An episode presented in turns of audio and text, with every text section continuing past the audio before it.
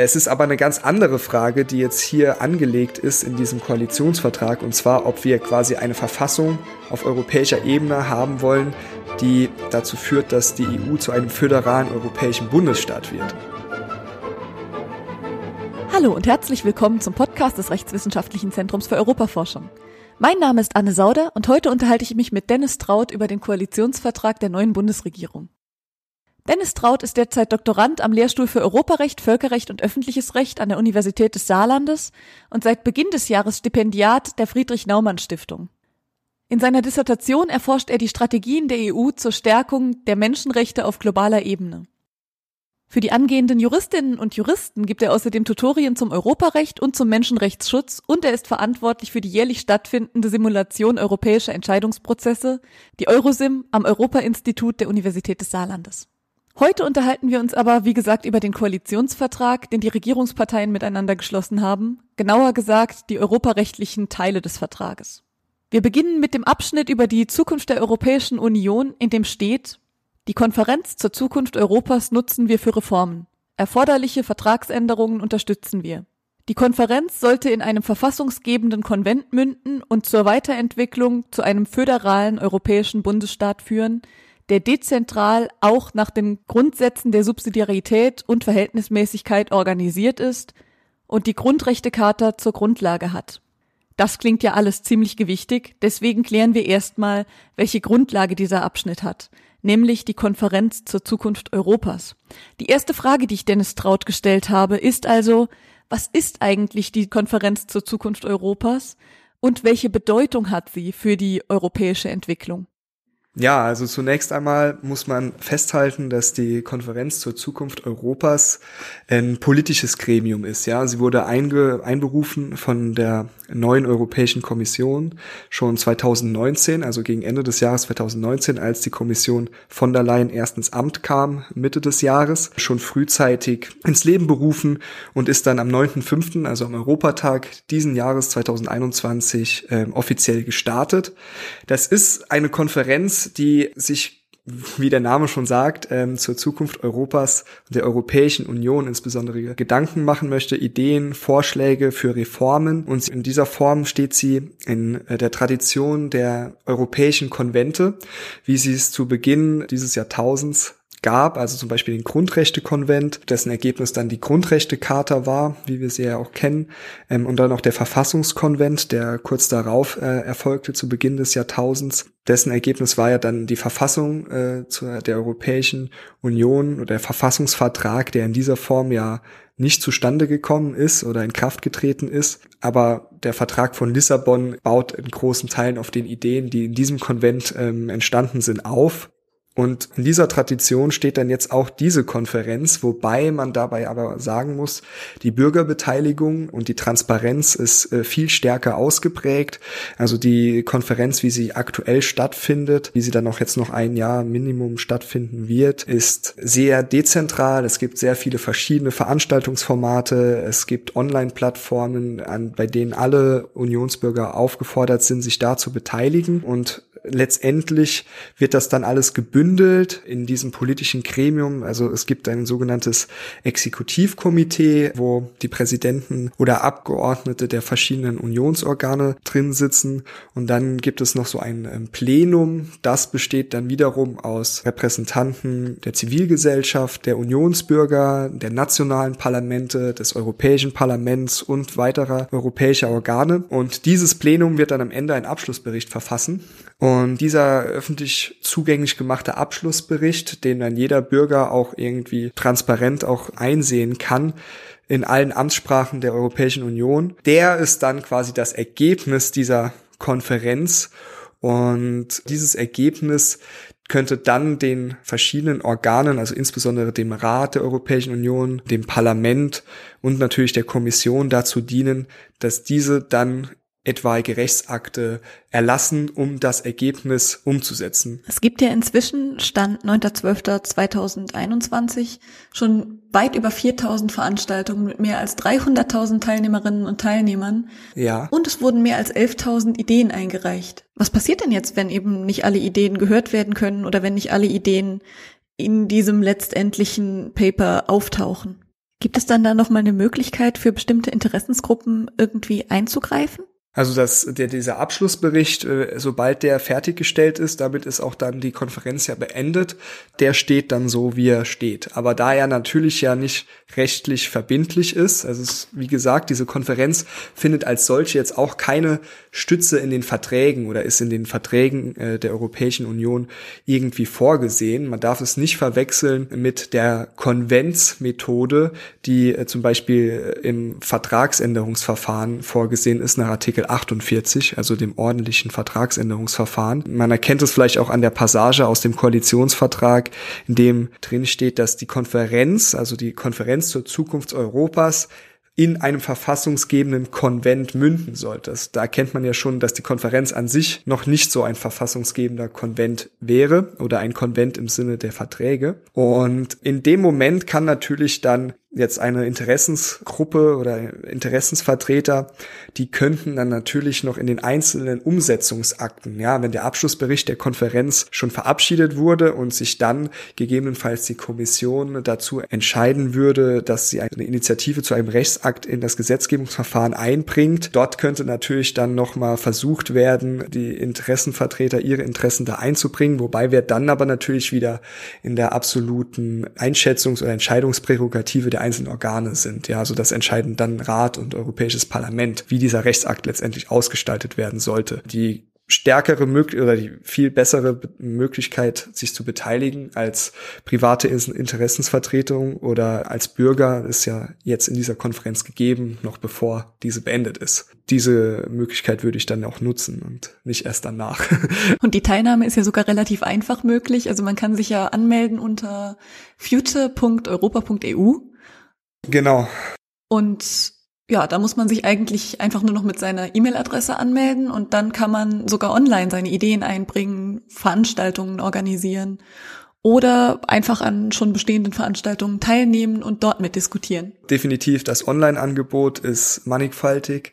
Äh, Veranstaltungen, die man da besuchen kann, die einen Zusammenhang zu dieser Konferenz haben, ähm, dass man selbst auch da aktiv werden kann, auch ist, ist auch eine schöne Geschichte und äh, je nachdem, ja, wie gerade die Regelungen sind oder wie sich das auch noch dann im nächsten Jahr entwickeln wird, findet man in der Nähe auch immer Präsenzveranstaltungen sogar und das ist äh, aus der Sicht der, der, der Bürgerbeteiligung oder so ein, ein großer Schritt. Aus der rein rechtlichen Sicht ist es natürlich, also man muss dann schon noch festhalten, dass es ja eine, politische Konferenz ist. Also dass jetzt auch die Ergebnisse nicht das äh, zu einer Vertragsänderung direkt führen. Das ist noch mal steht auf einem ganz anderen Stern. Wir sehen ja auch jetzt hier im Koalitionsvertrag, das ist ja etwas, das sich durchzieht durch durch diesen ganzen Koalitionsvertrag. Werden wir, glaube ich, auch später noch detaillierter drauf zu sprechen kommen. Natürlich ist jetzt hier sogar davon die Rede, dass das in einem verfassungsgebenden Konvent münden sollte, sogar zu einem föderalen europäischen Bundesstaat hin. Also dass wir wirklich diesen finalen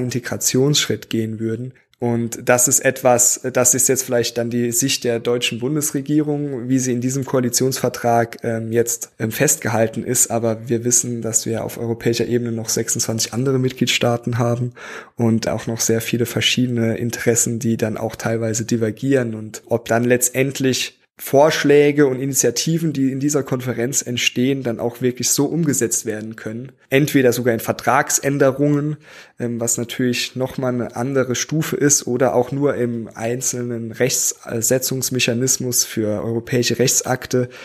Das sehen wir dann erst, wenn es soweit also eine europäische Verfassung gab es ja schon mal oder sollte es schon mal geben, aber die Initiative ist ja dann gescheitert, und zwar am Volk. Das hat sich ja bei zwei Referenten in Frankreich und den Niederlanden klar gegen eine solche europäische Verfassung ausgesprochen. Wie wahrscheinlich ist es denn jetzt, dass es dieses Mal anders läuft? Ja, also ähm, tatsächlich ähm, die, dieser Verfassungsvertrag, der zur Abstimmung stand, äh, den gab es äh, zu diesem Zeitpunkt oder der war ja, wie gesagt, dann auch das Ergebnis dieses Verfassungskonvents. Letztendlich, wenn wir darüber sprechen, ob eine europäische Verfassung wahrscheinlich ist, dann muss man da, glaube ich, differenzieren, dass man auch heutzutage schon von einer europäischen Verfassung sprechen kann. Also man kann zum Beispiel die Verträge, den Vertrag der Europäischen Union und den Vertrag über die Arbeitsweise der Europäischen Union, dann auch noch die Grundrechtecharta, das kann man als Verfassungsrecht sehen. Das ist das Verfassungsrecht der EU wenn man es so bezeichnen möchte. Man, man kann auch darüber sprechen, dass es eine, eine europäische Verfassungslehre gibt, wenn wir über das Primärrecht sprechen. Es ist aber eine ganz andere Frage, die jetzt hier angelegt ist in diesem Koalitionsvertrag, und zwar, ob wir quasi eine Verfassung auf europäischer Ebene haben wollen, die dazu führt, dass die EU zu einem föderalen europäischen Bundesstaat wird. Also das steht ja dann auf einem ganz anderen Blatt, unabhängig von der Terminologie. Das ist halt, wie gesagt, der letzte Schritt zur, in der europäischen Integration. Und wenn wir jetzt das hier uns anschauen, dass das auf der einen Seite von der Bundesregierung anscheinend jetzt ein Ziel ist oder eine Absicht, die im Koalitionsvertrag manifestiert ist, dann weiß ich jetzt nicht aus politischer Sicht, inwieweit das realisierbar ist oder wahrscheinlich. Also ähm, das müssten, wenn, glaube ich, dann Politikwissenschaftler ähm, vielleicht besser beurteilen. Äh, da könnte ich nur aus einer eigenen Einschätzung oder aus einem Gefühl zusagen, dass wir aktuell ja eher auf europäischer Ebene divergierende Kräfte haben und äh, fast schon ja, desintegrierende Kräfte anstatt eine weitere Integration, also natürlich manifestiert im Brexit, im Austritt des Vereinigten Königreichs.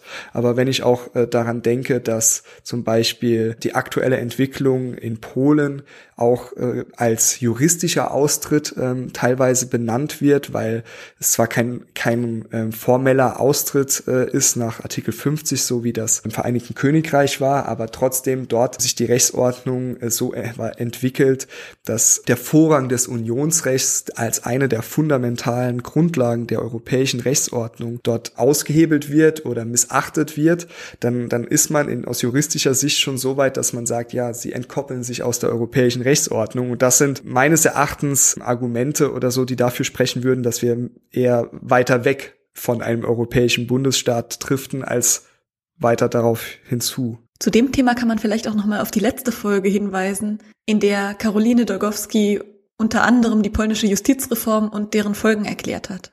Was müsste denn nun rein hypothetisch rechtlich passieren, damit aus der Europäischen Union ein föderaler Staat würde? Ja, also das ist ähm, strittig, ob man das im Rahmen dieses ordentlichen Vertragsänderungsverfahren, wie es im Vertrag von Lissabon oder im aktuellen EU-Vertrag in Artikel 48 normiert ist, ob das darunter schon funktioniert, ob wir sagen könnten, wir würden damit die Verträge so weit ändern oder ob das eine so grundlegende Reform wäre, dass wir ein komplett neues Vertragswerk aufsetzen müssten, das dann wiederum außerhalb dieses aktuellen Vertragswerks stattfinden würde. Wenn wir dann nämlich auch unterscheiden zwischen der verfassungsgebenden Gewalt, ähm, das wäre dann in dem Moment dieser verfassungsgebende Konvent oder der wäre davon ein Teil und der verfassten Gewalt. Und das führt dann auch dazu, das wäre jetzt auf der europäischen Ebene vielleicht der Ansatz, das führt dann aber auch dazu zu, wie wie funktioniert das denn zum Beispiel in der Bundesrepublik Deutschland? Und da hat schon das Bundesverfassungsgericht im Urteil zum Vertrag von Lissabon 2009 schon deutlich herausgestellt, dass unter der aktuellen Ordnung des Grundgesetzes, also der deutschen Verfassung, ein Beitritt zu einem europäischen Bundesstaat eigentlich nicht möglich ist. Das würde dann also die deutsche verfasste Gewalt, sprich auch der verfassungsändernde Gesetzgeber oder auch der Integrationsgesetzgeber in Deutschland, der ist dazu nicht ermächtigt, so weit Kompetenzen an die Europäische Union abzutreten, dass die Europäische ähm, Union quasi zu einem europäischen Bundesstaat werden könnte.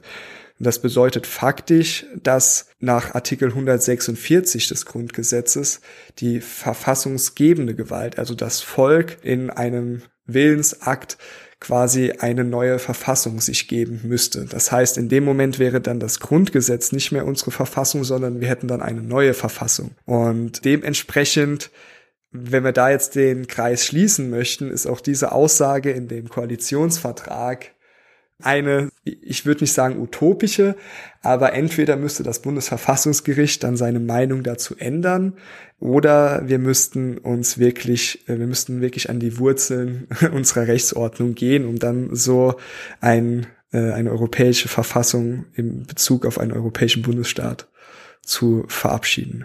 Was bedeutet das jetzt genau? Bedeutet das, dass die europäische Verfassung dann auch die deutsche Verfassung wäre? Oder müssten wir in Anführungszeichen einfach nur das Grundgesetz ganz massiv ändern? Oder müssten wir uns eine neue deutsche Verfassung geben, die dann aber eine europäische Verfassung mit einschließt?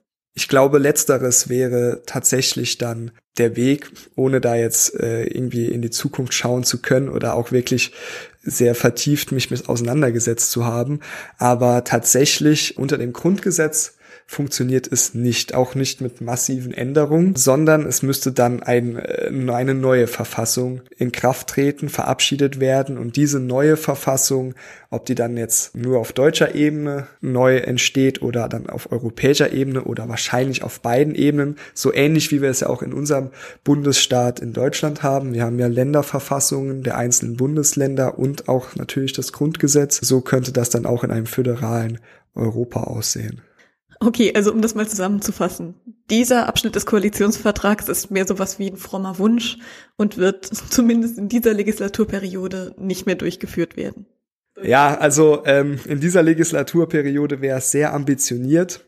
Ähm, aber ähm, es zieht sich, und das ist ja auch eigentlich etwas Positives in diesem Koalitionsvertrag, dass wir schon allein so ein alleiniges Europakapitel haben und direkt auch dieses Kapitel mit solch einer Passage beginnt, mit solchen hochgesteckten Zielen, weil das ist ja auch das Schöne an diesem Koalitionsvertrag, der an sich ja auch nicht rechtlich bindend ist und ja mehr die Absicht enthält, was die Koalition jetzt in den nächsten vier Jahren erreichen möchte. Und da kann man sich ja solche Ziele stecken, ohne dass man sich jetzt irgendwie verpflichten würde.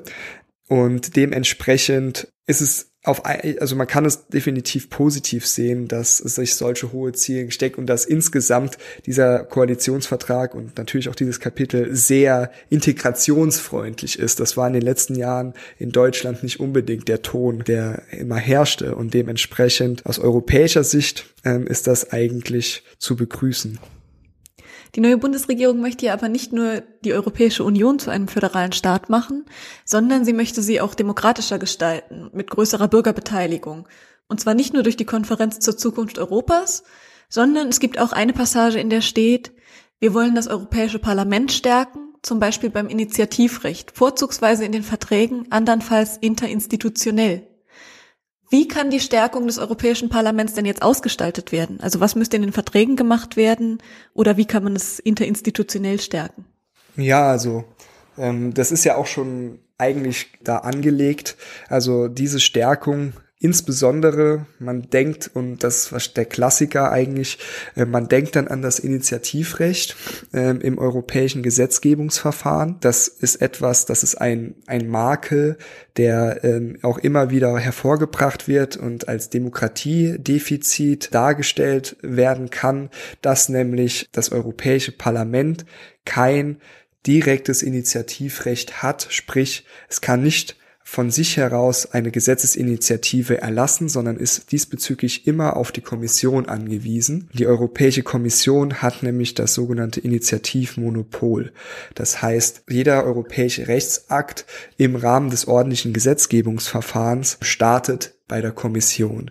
Und in einem parlamentarischen System ist es eigentlich, gehört es zu der Legislative hinzu, zu der, zu der ähm, Gewalt der Legislative, dass sie auch selbst Initiativen einbringen kann. In Deutschland ist das zum Beispiel der Fall, dass der Bundestag aus seiner Mitte heraus einen Gesetzgebungsvorschlag selbst erbringen kann und nicht auf die Bundesregierung angewiesen ist. Das ist eben nicht gegeben auf der europäischen Ebene. Es gibt aber so etwas wie das indirekte Initiativrecht. Das heißt, das Parlament kann die Kommission auffordern, doch bitte eine Initiative zu erlassen. Dieses indirekte Initiativrecht ist interinstitutionell und auch politisch abgesichert über interinstitutionelle Vereinbarungen und äh, zwar, dass die Kommission im Rahmen äh, ihrer Legislatur schon im Vorhinein quasi mit dem Parlament abklärt und das Parlament Vorschläge macht für Themen, die doch bitte die Kommission im Rahmen der nächsten Legislatur einbringen möchte und dann der Kommission quasi die politische Gefolgschaft damit ähm, gewährleistet. Das ist aber eine politische Verbindung und irgendwie eine politische Verpflichtung der Kommission, aber keine rechtliche Durchsetzungsmöglichkeit des Parlaments. Das heißt, wenn es hart auf hart käme, könnte die Kommission sich trotzdem weigern und es gäbe keine Möglichkeit des Europäischen Parlaments, die Kommission rechtlich dazu zu zwingen.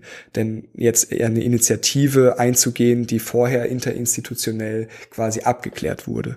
Das ist ähm, das kleine Manko und wenn ich den Koalitionsvertrag richtig verstehe, möchten sie dann dem Europäischen Parlament ein direktes Initiativrecht zugestehen, was vorzugsweise durch eine Vertragsänderung geschehen würde, wenn hier steht vorzugsweise in den Verträgen, weil das natürlich immer mit einem gewissen Aufwand verbunden ist und es grundsätzlich eine Tendenz auf europäischer Ebene gibt. Und insbesondere wenn wir dann über Vertragsänderungen reden, dem Parlament nicht zu viel Macht geben zu wollen, weil das Parlament ja komplett in Anführungszeichen entkoppelt ist von den Mitgliedstaaten und sie dort keine Möglichkeit haben der Einwirkung, dass dann im Vertragsänderungsverfahren ähm, das äh, vielleicht keine so guten Aussichten hat, dass man da, dort ein direktes Initiativrecht dem Parlament zugesteht, weil dort die Mitgliedstaaten ja natürlich äh, maßgeblich oder beteiligt sind bei der Vertragsänderung vordergründig, sondern dass man das dann halt alternativ interinstitutionell regelt, wobei es schon eine interinstitutionelle äh, Absprache in dem Bereich ja gibt. Also eine weitere laut Koalitionsvertrag gewünschte Veränderung ist ja, dass es ein einheitliches Wahlrecht mit teils transnationalen Listen für das Parlament und einem verbindlichen Spitzenkandidatensystem geben soll. Was ist der Sinn dahinter? Also das einheitliche europäische Wahlrecht, das würde auf europäischer Ebene auf den ähm, sogenannten Direktwahlakt zurückgehen, denn die europäischen Verträge lassen der Prozedur der Wahl zum Europäischen Parlament einen großen Spielraum. Es, die Wahlen sind in den verschiedenen Mitgliedstaaten unterschiedlichst ausgeprägt.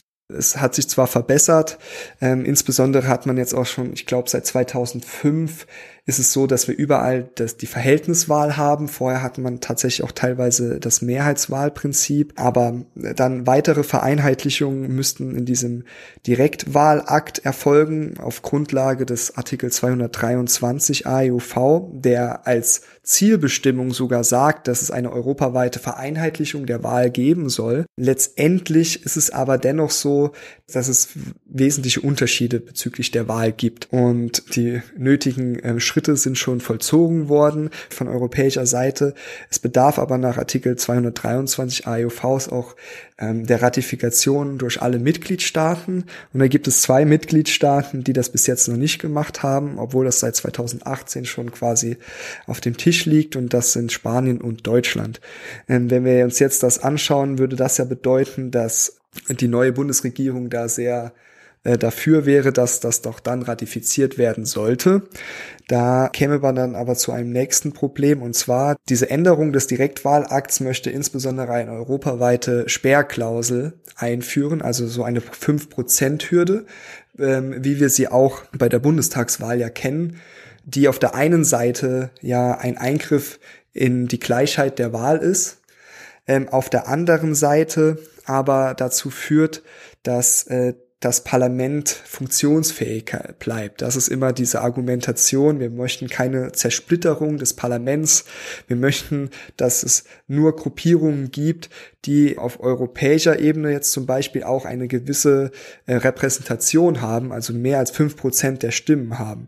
Das ist ein legitimer Grund, der sich jetzt auch, wenn wir uns das Europäische Parlament anschauen, nochmal bestätigt. Also wir haben sehr viele Splitter äh, Gruppierungen, die auch in Deutschland niemals in den Bundestag kommen würden, haben wir vertreten im Europäischen Parlament. Also zum Beispiel die Partei oder die Tierschutzpartei, die sind bis jetzt immer an der 5%-Klausel gescheitert, aber im Europäischen Parlament sitzen sie.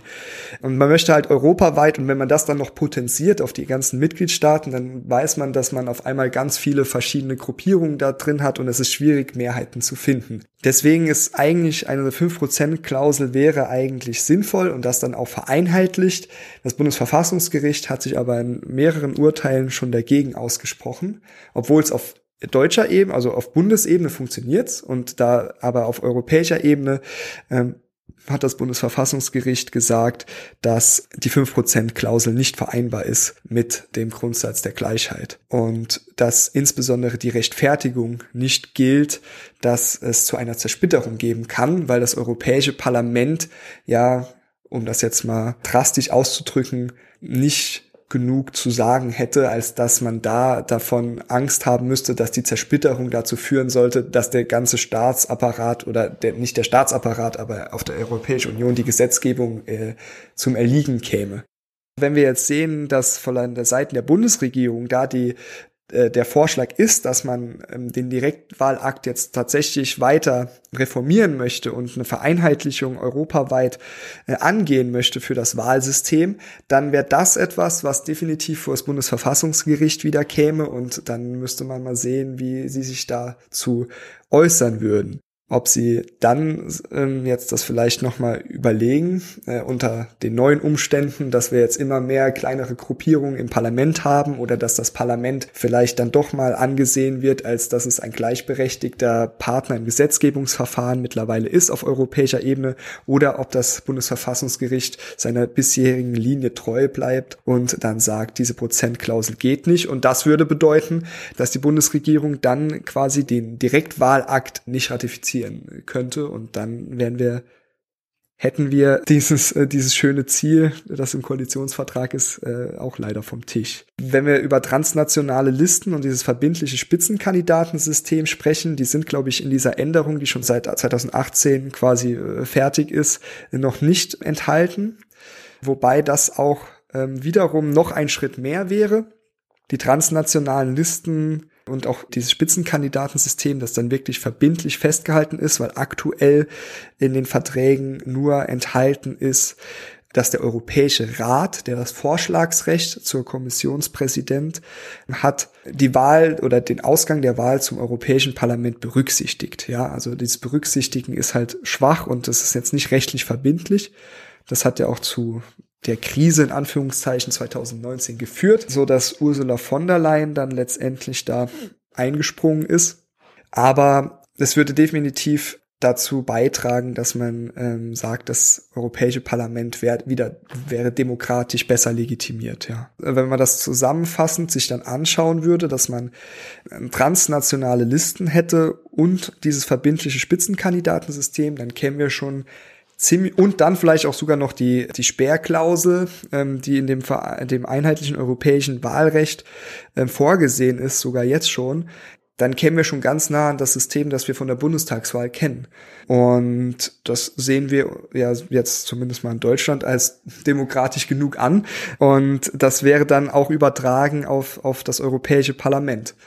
Und das ist auf jeden Fall etwas, äh, was nicht schaden kann. Und insbesondere bei den transnationalen Listen, das würde auch, glaube ich, der insgesamt der europäischen Demokratie und auch der europäischen Idee helfen, wenn man sich nämlich dann mal überlegt, dass laut den Verträgen ein europäischer Abgeordneter, ein Abgeordneter des ähm, Europäischen Parlaments ja ein Vertreter aller Unionsbürger ist, aber in der Praxis trotzdem ein Parteivertreter aus dem Mitgliedstaat ist und auch nur dort gewählt wurde. Und ähm, das widerspricht ja etwas der Idee, dass wir quasi ein Gremium haben, das europäisch ist, das von allen 450 Millionen EU-Bürgern legitimiert ist und gewählt ist und äh, es eigentlich in dem Moment egal sein müsste, ob mein Abgeordneter, wenn ich jetzt in Saarbrücken äh, an die Wahlurne gehe, ob der Abgeordnete aus Malta, Estland oder aus dem Saarland kommt. Ich glaube, wenn wir um die, über die transnationalen Listen sprechen, dann wäre das wahrscheinlich ein System, so ähnlich wie wir, also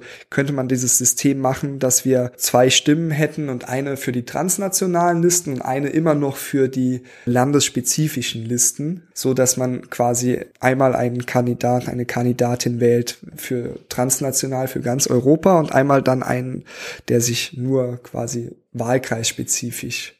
So ähnlich wie wir es bei der Bundestagswahl haben, wobei das dann nochmal ein anderes Prinzip ist, oder wie wir es sogar bei der saarländischen Landtagswahl haben, wo wir eine landesweite Liste haben und dann nochmal wahlkreisspezifisch. Also ähm, so, so etwas würde, glaube ich, dem Ganzen helfen. Wobei sich dann natürlich die Frage stellt, wie ich Zugang zu meiner Abgeordneten bekomme. Also da könnte uns die Sprachbarriere dann doch ziemlich ähm, ja den Weg versperren. Natürlich, es ist ja natürlich auch was hinten dran hinter dem Argument, dass man trotzdem bürgernah bleiben möchte. Denn das äh, ist ja gar nicht ab. Deswegen sage ich ja so eine, ich glaube letztendlich auch die Vorschläge, die bis, bis jetzt diesbezüglich vorhanden sind, zielen darauf ab, dass man so eine Mischung hat. Ja, also dass nicht alle die 705, dass die alle über transnationale Listen gewählt werden sollten, ähm, aber davon ein Teil. Ja, ähm, und der andere Teil dann immer noch über nationale Listen. Dann würden auch die europäischen Parteien oder Überorganisationen deutlich mehr in den Vordergrund treten und dann würde das Spitzenkandidatensystem auch mehr Sinn ergeben, weil dann die Spitzenkandidaten für diese Überorganisation, für die europäischen Parteiverbände ja wirklich auftreten könnten, anstatt dass diese Spitzenkandidaten auf der einen Seite sagen, wir sind ein europäischer Spitzenkandidat, auf der anderen Seite müssen sie sich trotzdem noch in dem eigenen Land überhaupt erstmal behaupten und dort nationalen Wahlkampf machen für die Partei, wo sie ursprünglich herkommen. Also ja, das wäre ganz rund, wenn man alles zusammen mal sich für die wahrscheinlich für die übernächste Wahl äh, frühestens, also 2029 mal überlegt. Und dann wäre die Bundesregierung laut Koalitionsvertrag ja immer noch nicht fertig mit ihren Reformen. Sie möchte außerdem ein Verfahren festlegen, um die Informationen und Mitwirkungsmöglichkeiten des Bundestages gemäß Artikel 23 Grundgesetz zu verbessern. Was bedeutet das denn? Vielleicht willst du uns erstmal ganz kurz erklären, was in Artikel 23 Grundgesetz steht. Ja, also es geht ja, es geht ja prinzipiell oder grundsätzlich darum, dass äh, zunächst einmal im Rat ein Regierungsvertreter drin sitzt und im Rat dieser Regierungsvertreter, äh, der ist zwar weisungsgebunden, aber zunächst mal an die Bundesregierung. Und in dem Artikel 23 ist dann quasi eine demokratische Rückkopplung vorgesehen an Bundestag und auch zu Teilen an Bundesrat.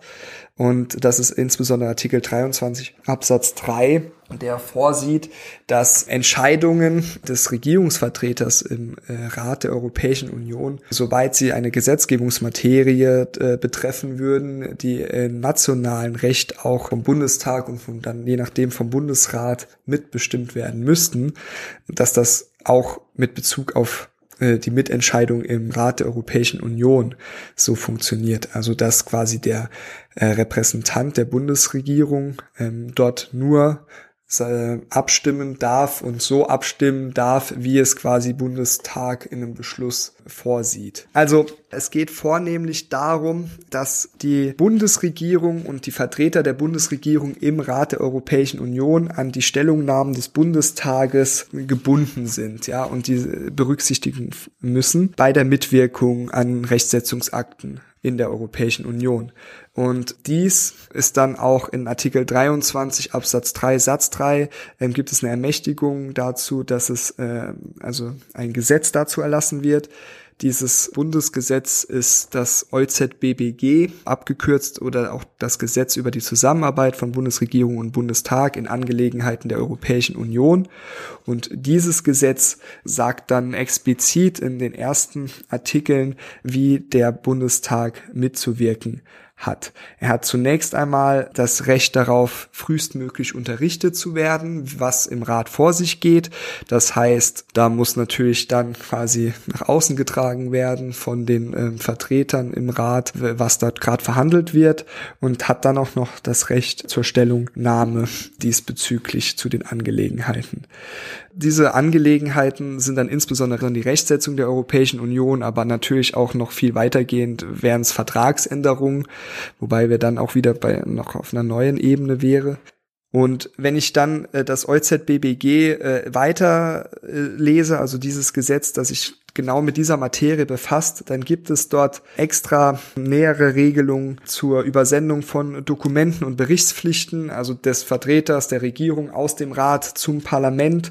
Dann gibt es dort sehr viel technische Details und wie auch die Stellungnahmen dann des Bundestags auszusehen haben, ähm, wie es aussieht mit vertraulichen Dokumenten und wie diese behandelt werden sollten oder auch der Zugang zu Datenbanken.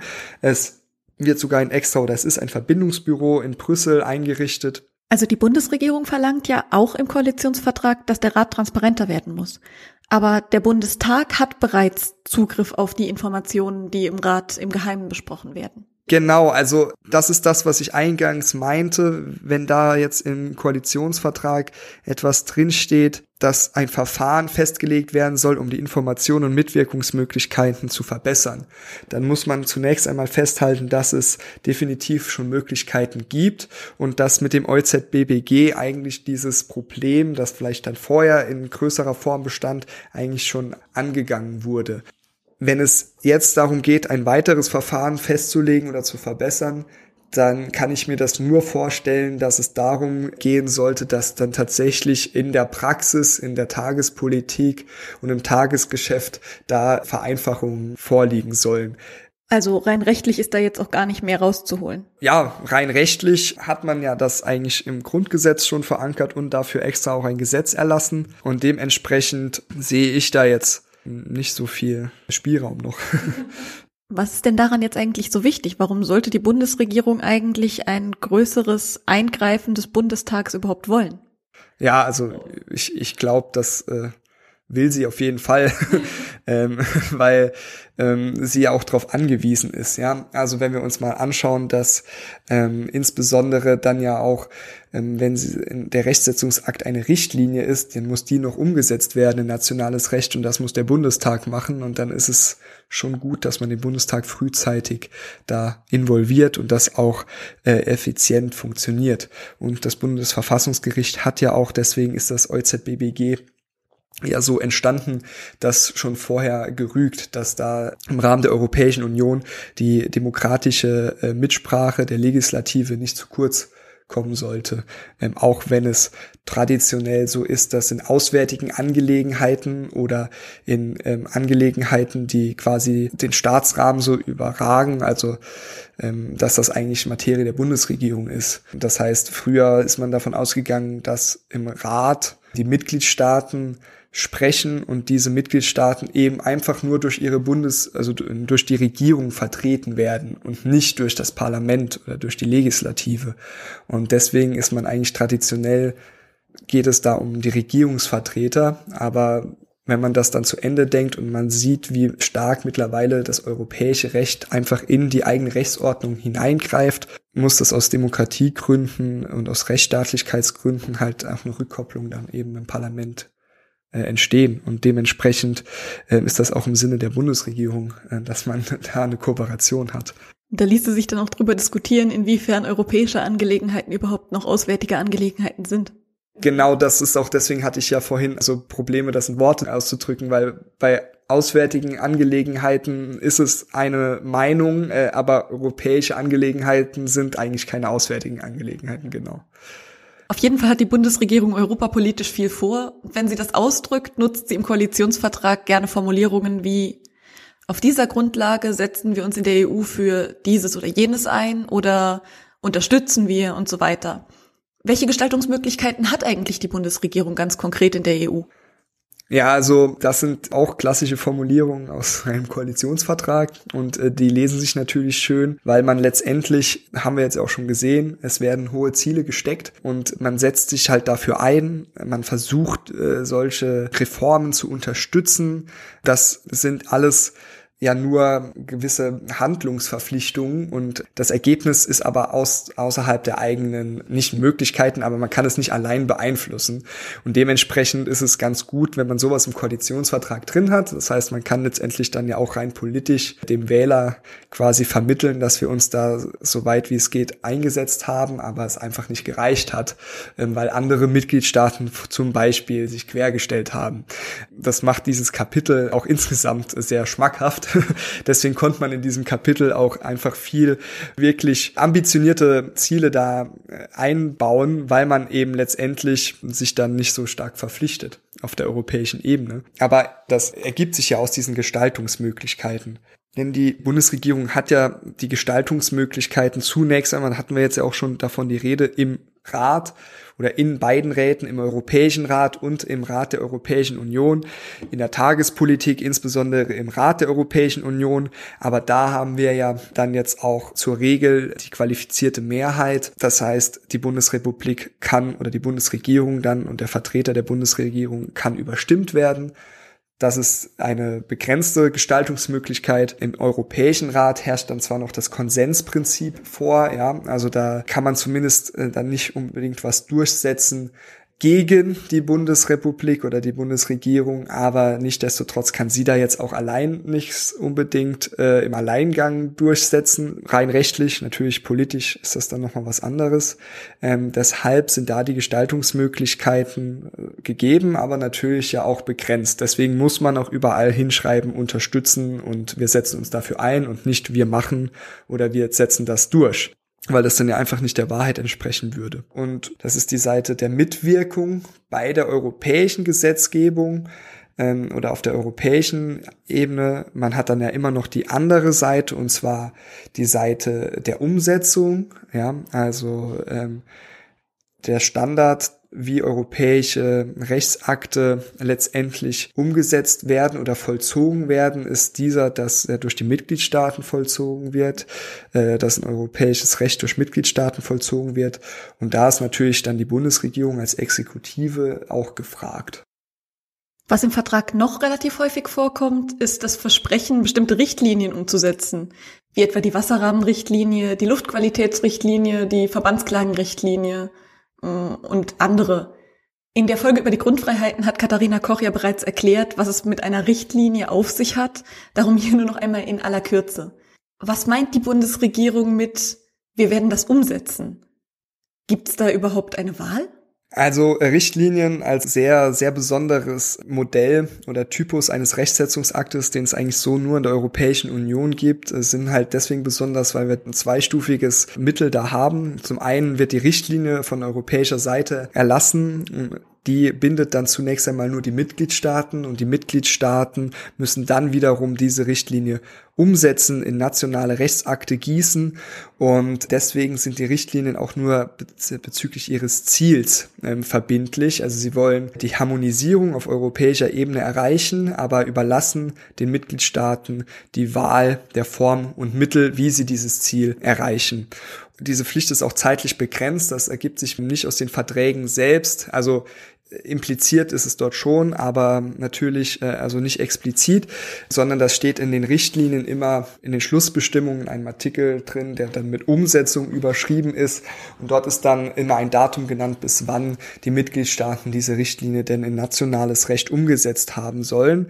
Soweit ich weiß, geht es jetzt hier bei den Beispielen, die wir hier haben, die Wasserrahmenrichtlinie und der Verbandsklagerichtlinie sind Richtlinien, die relativ neu sind. Also insbesondere die Verbandsklagerichtlinie ist von 2020. Da haben wir, hat die Bundesregierung auch noch Zeit bis 2022 und muss dann bis 2022 ein Gesetzesvorhaben veröffentlicht haben, das spätestens Mitte 2023 Anwendung finden soll. So steht es in der Richtlinie drin. Bei der Luftqualitätsrichtlinie ist das nochmal etwas anderes. Da hat sogar Deutschland dann schon, die ist schon von 2008 in dieser Form. Und da ist die Frist zur Umsetzung schon 2010 eigentlich abgelaufen. Also klassischerweise hat man zwei Jahre. Deutschland hat diese aber auch umgesetzt, äh, und zwar zu Teilen in dem Bundesemissionsschutzgesetz. Das wurde dann novelliert und dann gibt es auch noch eine Luftqualitätsverordnung. Und ich glaube, was jetzt hier gemeint ist bezüglich Umsetzung, ist der Unterschied zu der Umsetzung zum Beispiel der Verbandsklagerichtlinie, die tatsächlich erstmal umgesetzt werden muss in dem Sinne, dass da ein Gesetz erlassen werden muss, sondern bei der Luftqualitätsrichtlinie wurde zwar schon dem nötigen Gesetzgebungsakte erlassen, die es bedarf, um quasi dieser Pflicht formell zu entsprechen, aber es muss natürlich auch noch in der Tat umgesetzt werden und vollzogen werden. Und da geht es insbesondere um äh, die Debatte von Fahrverboten in Innenstädten in, etc. Und dass die Stickoxidgrenzen, Feinstaubgrenzen, die da in dieser Luftqualitätsrichtlinie vorgegeben sind, dass die auch tatsächlich dann eingehalten werden in Städten wie Stuttgart, Hamburg oder so, wo es halt ein akutes Problem eben ist unabhängig davon, dass quasi die Bundesregierung und natürlich auch Bundestag, also der Bundesgesetzgeber da schon seines, seins getan hat. Also da geht's dann nur noch um die Überprüfung, ob das jetzt wirklich umgesetzt wird. Genau, also die wirklich die richtige, der, der Vollzug äh, und nicht nur die Umsetzung, die sich aus dieser Besonderheit ergibt, dass die Richtlinie eben nochmal umgesetzt werden muss in einen weiteren legislativen Akt auf nationaler Ebene, sondern dass dieser Legislativakt dann auch tatsächlich sich in in Taten widerspiegelt oder wiederfindet. In diesem Zuge gibt es auch noch eine Formulierung, die vielleicht so ein bisschen missverständlich sein könnte. Das ist unter dem Punkt Soziales Europa. Da steht im Vertrag, unser Ziel ist die Verringerung der Lohnungleichheit zwischen Frauen und Männern europaweit. Wir unterstützen als eine Maßnahme die EU-Richtlinie für Lohntransparenz. Was bedeutet das? Was meint die Bundesregierung damit, wenn sie sagt, sie unterstütze die Richtlinie? Kann sie sie auch boykottieren? Also das knüpft eigentlich wieder an das an, was ich äh, so dieser erste Teil des der Mitwirkungsmöglichkeiten der Bundesregierung und zwar im Rahmen des Rates, ja, also der Abstimmung im Rat der Europäischen Union, dass man dort eben seine Unterstützung schon allein dadurch ausdrückt, dass man eben dafür votiert und vielleicht sogar noch weitergehend dann auch äh, Mehrheiten generiert oder findet, ja. Also die Richtlinie gibt's noch gar nicht, die muss erst noch erlassen werden. Genau, also auf der einen Seite möchten sie schon bestehende Richtlinien, die oben genannt sind, wenn es um die Luftqualität, die Verbandsklage-Richtlinie, die Wasserrahmenrichtlinie geht, umsetzen. Die Richtlinien existieren als solche, müssen dann nur nationales Recht entweder nochmal als nationales Recht umgesetzt werden oder in Vollzug gesetzt werden.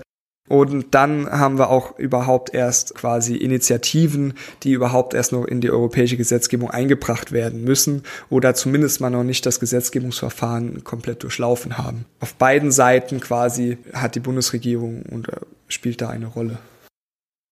So, dann kommen wir jetzt noch zu einem letzten Punkt für heute, nämlich der Novelle des EuGH. Mm, und zwar schreibt die neue Bundesregierung im Koalitionsvertrag, wir wollen, dass die Rechte aus der EU-Grundrechtecharta vor dem EuGH künftig auch dann eingeklagt werden können, wenn ein Mitgliedstaat im Anwendungsbereich seines nationalen Rechts handelt. Ist auch ein schöner Ansatz, wobei ähm, diese Passage mich, als ich die das erste Mal las, äh, etwas stutzig gemacht hat, weil die kombiniert zwei verschiedene Reformvorschläge in einem Satz, die beide sehr ambitioniert sind und knüpft das dann auch mit einem auch dann noch zusammen, was an sich eigentlich nicht ganz der Realität entspricht. Und zwar auf der einen Seite gibt es Stand jetzt eine Rechtsschutzlücke, dass man als, Individu als Individuum, als Privatperson nur sehr schwer vor den EuGH überhaupt kommt im Rahmen einer Klage, dass man da klagebefugt ist und überhaupt äh, quasi eine Klage äh, vor dem Europäischen Gerichtshof als Privatperson, die vielleicht in den Grundrechten verletzt wäre, vorbringen kann. Das gestaltet sich schon als sehr schwierig. Das wäre quasi der erste Punkt, den man hier dann aufgreifen müsste, dass das überhaupt ausgeweitet werden äh, sollte. Ähm, also das kann man auch unter dem Stichwort einer europäischen Verfassungsbeschwerde ähm, quasi zusammenführen oder einer Individualbeschwerde. So ähnlich gibt es sie ja schon vor dem Europäischen Gerichtshof für Menschenrechte in Straßburg, der ähm, ja quasi das andere große europäische Gericht ist.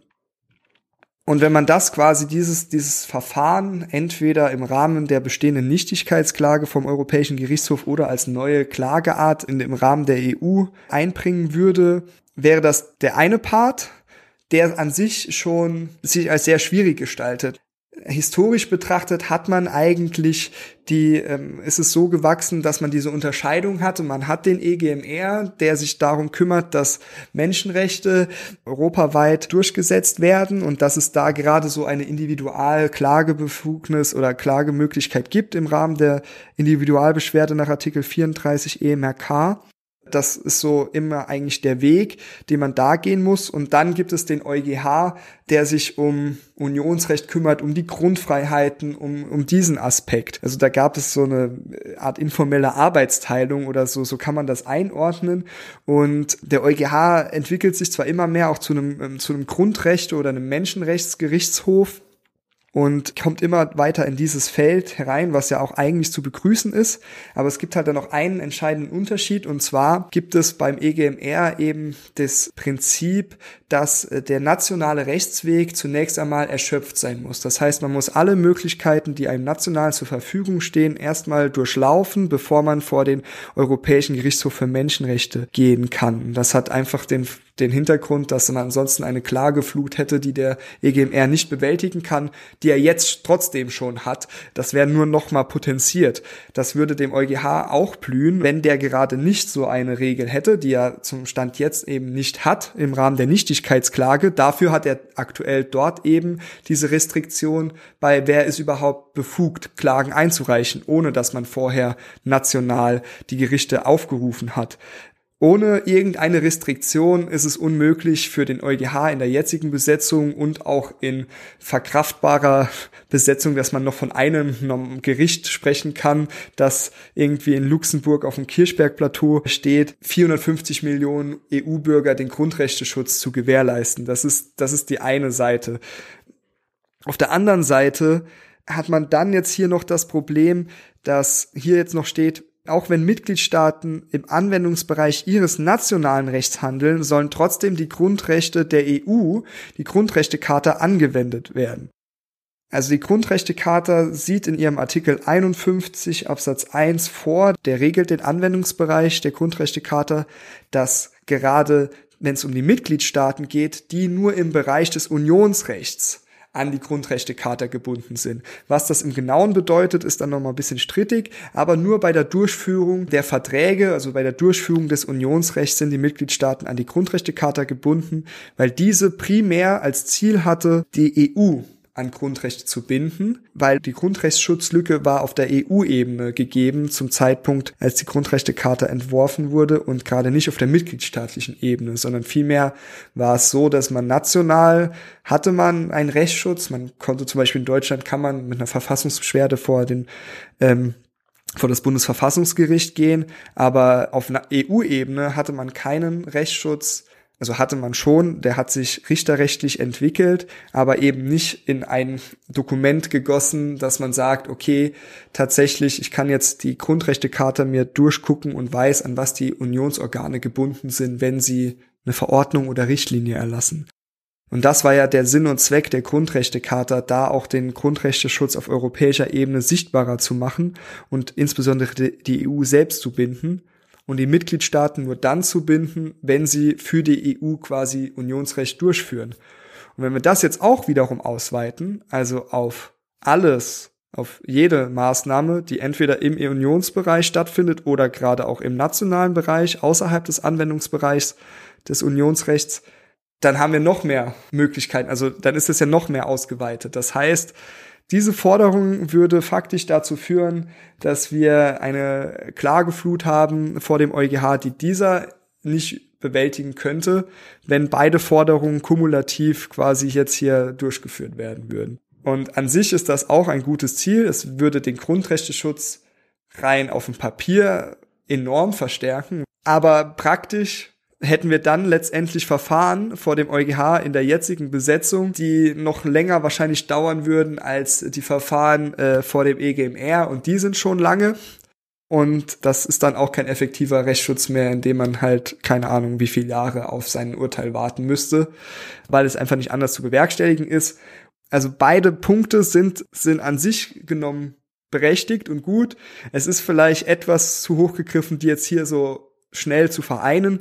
Man könnte sogar hingehen und das vielleicht noch auseinanderziehen und vielleicht einzeln genauer ausgestalten und dann kann man sich überlegen, okay, möchten wir den Anwendungsbereich der Grundrechtecharta auf der einen Seite ausweiten, so wie das zum Beispiel das Bundesverfassungsgericht auch tut. Also das Bundesverfassungsgericht wendet sogar aktuell oder also seit Beschlüssen, äh, die vergangenes Jahr und ich glaube vor drei Jahren ergangen sind, von beiden Senaten sogar die Grundrechtecharta an im nationalen Bereich. Also das Bundesverfassungsgericht tut das, was diese, diese Vereinbarung jetzt hier in dem Vertrag vom EuGH fordert musste sich da auch dogmatisch bisschen verrenken, um das äh, quasi gegen den Wortlaut des Grundgesetzes so machen zu können. Inwiefern? Was ist da der Wortlaut des Grundgesetzes? Der, der Wortlaut des Grundgesetzes lautet, dass eigentlich im Rahmen der Verfassungsbeschwerde nach Artikel 93 Absatz 1 Nummer 4a nur die Grundrechte des Grundgesetzes und die im Grundgesetz oder in diesem Artikel normierten grundrechtsgleichen Rechte gerügt werden können im Rahmen der Verfassungsbeschwerde. Und gerade nicht die Grundrechtecharta. Die steht einfach nicht im Wortlaut da drin. Und was hat das Bundesverfassungsgericht dann daraus gemacht? Das Bundesverfassungsgericht hat sich so rausargumentiert oder, oder so argumentiert, dass es, es gibt eine äh, sogenannte Integrationsverantwortung äh, der Bundesrepublik, die auch im Artikel 23 Absatz 1 Satz 1 ihren äh, Niederschlag findet. Und zwar, dass man eben äh, bei der europäischen Integration die Gründungswerte der Europäischen Union und auch die fundamentalen Werte der deutschen Verfassung des Grundgesetzes eben wahrt und dass man schaut, dass die europäische Integration in diesen Bahnen verläuft. Und diese Integrationsverantwortung hat das Bundesverfassungsgericht ursprünglich äh, für den Bundestag und für die Bundesregierung aufgestellt hat es dann aber in den Beschlüssen auch äh, sich selbst in die Verantwortung genommen und gesagt, auch die dritte Gewalt, die Justiz und damit auch das Bundesverfassungsgericht selbst hat eine gewisse Integrationsverantwortung und aus dieser Integrationsverantwortung ergibt sich, dass man auch ähm, die Grundrechtecharta prüfen kann. Okay, also jetzt sind wir natürlich ein bisschen vom Koalitionsvertrag weggekommen, ähm, der also insgesamt viele Forderungen enthält und gerade die Forderung, die Grundrechtecharta vor dem EuGH einklagen zu können, ist eigentlich so eine Maximalforderung, die jetzt erstmal so nicht direkt durchsetzbar ist. Genau. Also es ist wirklich ein Sammelbecken von Reformvorschlägen, die schon seit Jahren immer in der, im Europarecht herumgeistern. Ja, also wenn es verschiedene Baustellen gibt, die verbessert werden können, wo es auch eigentlich schon immer, also bei manchen gibt es da schon immer einen Konsens, äh, bei anderen ist es trotz etwas bisschen strittiger, aber trotzdem die Sachen, die jetzt hier sich im Koalitionsvertrag wiederfinden, das äh, da wird jetzt nicht unbedingt was komplett Neues auf die Tagesordnung gebracht, aber nichtdestotrotz in dem Umfang und auch ja in der Fülle also wenn all dies umgesetzt werden würde, ähm, dann wäre man als Europarechtler sehr zufrieden. ähm, aber ja, es sind tatsächlich Maximalforderungen und ich glaube auch den Verfassern dieser Passagen und dieses Texts war beim Verfassen klar, dass die jetzt in den nächsten vier Jahren nicht alle vollumfänglich so umgesetzt werden sollen, können, werden, sondern dass man danach streben sollte ähm, und dann aber alles mitnimmt, was man auf dem Weg dorthin bekommt. Die neue Bundesregierung möchte mehr, mehr Europa wagen. Und ich bin zuversichtlich, dass da auch was passieren wird ich hoffe natürlich, dass sie auch wirklich dort überall, wo unterstützen und wir setzen uns dafür ein, steht, dass sie das erstmal selbst auch in drei Jahren auch noch so machen wird und dass das auch irgendwie von Erfolg gekrönt ist, letztendlich. Ja, also das ist doch jetzt eigentlich ein schönes Schlusswort. Dann herzlichen Dank, lieber Dennis Traut, dass du uns den Europateil des Koalitionsvertrages erklärt hast. Ich bedanke mich, ja. Das war Dennis Traut über die europarechtlichen Anteile des Koalitionsvertrages. Wenn Sie, liebe Hörerinnen und Hörer, noch Fragen zu diesem Thema haben, melden Sie sich gerne unter der E-Mail-Adresse rze.uni-saarland.de. Mein Name ist Anne Sauder, ich wünsche Ihnen noch einen schönen Tag und verabschiede mich bis zum nächsten Mal.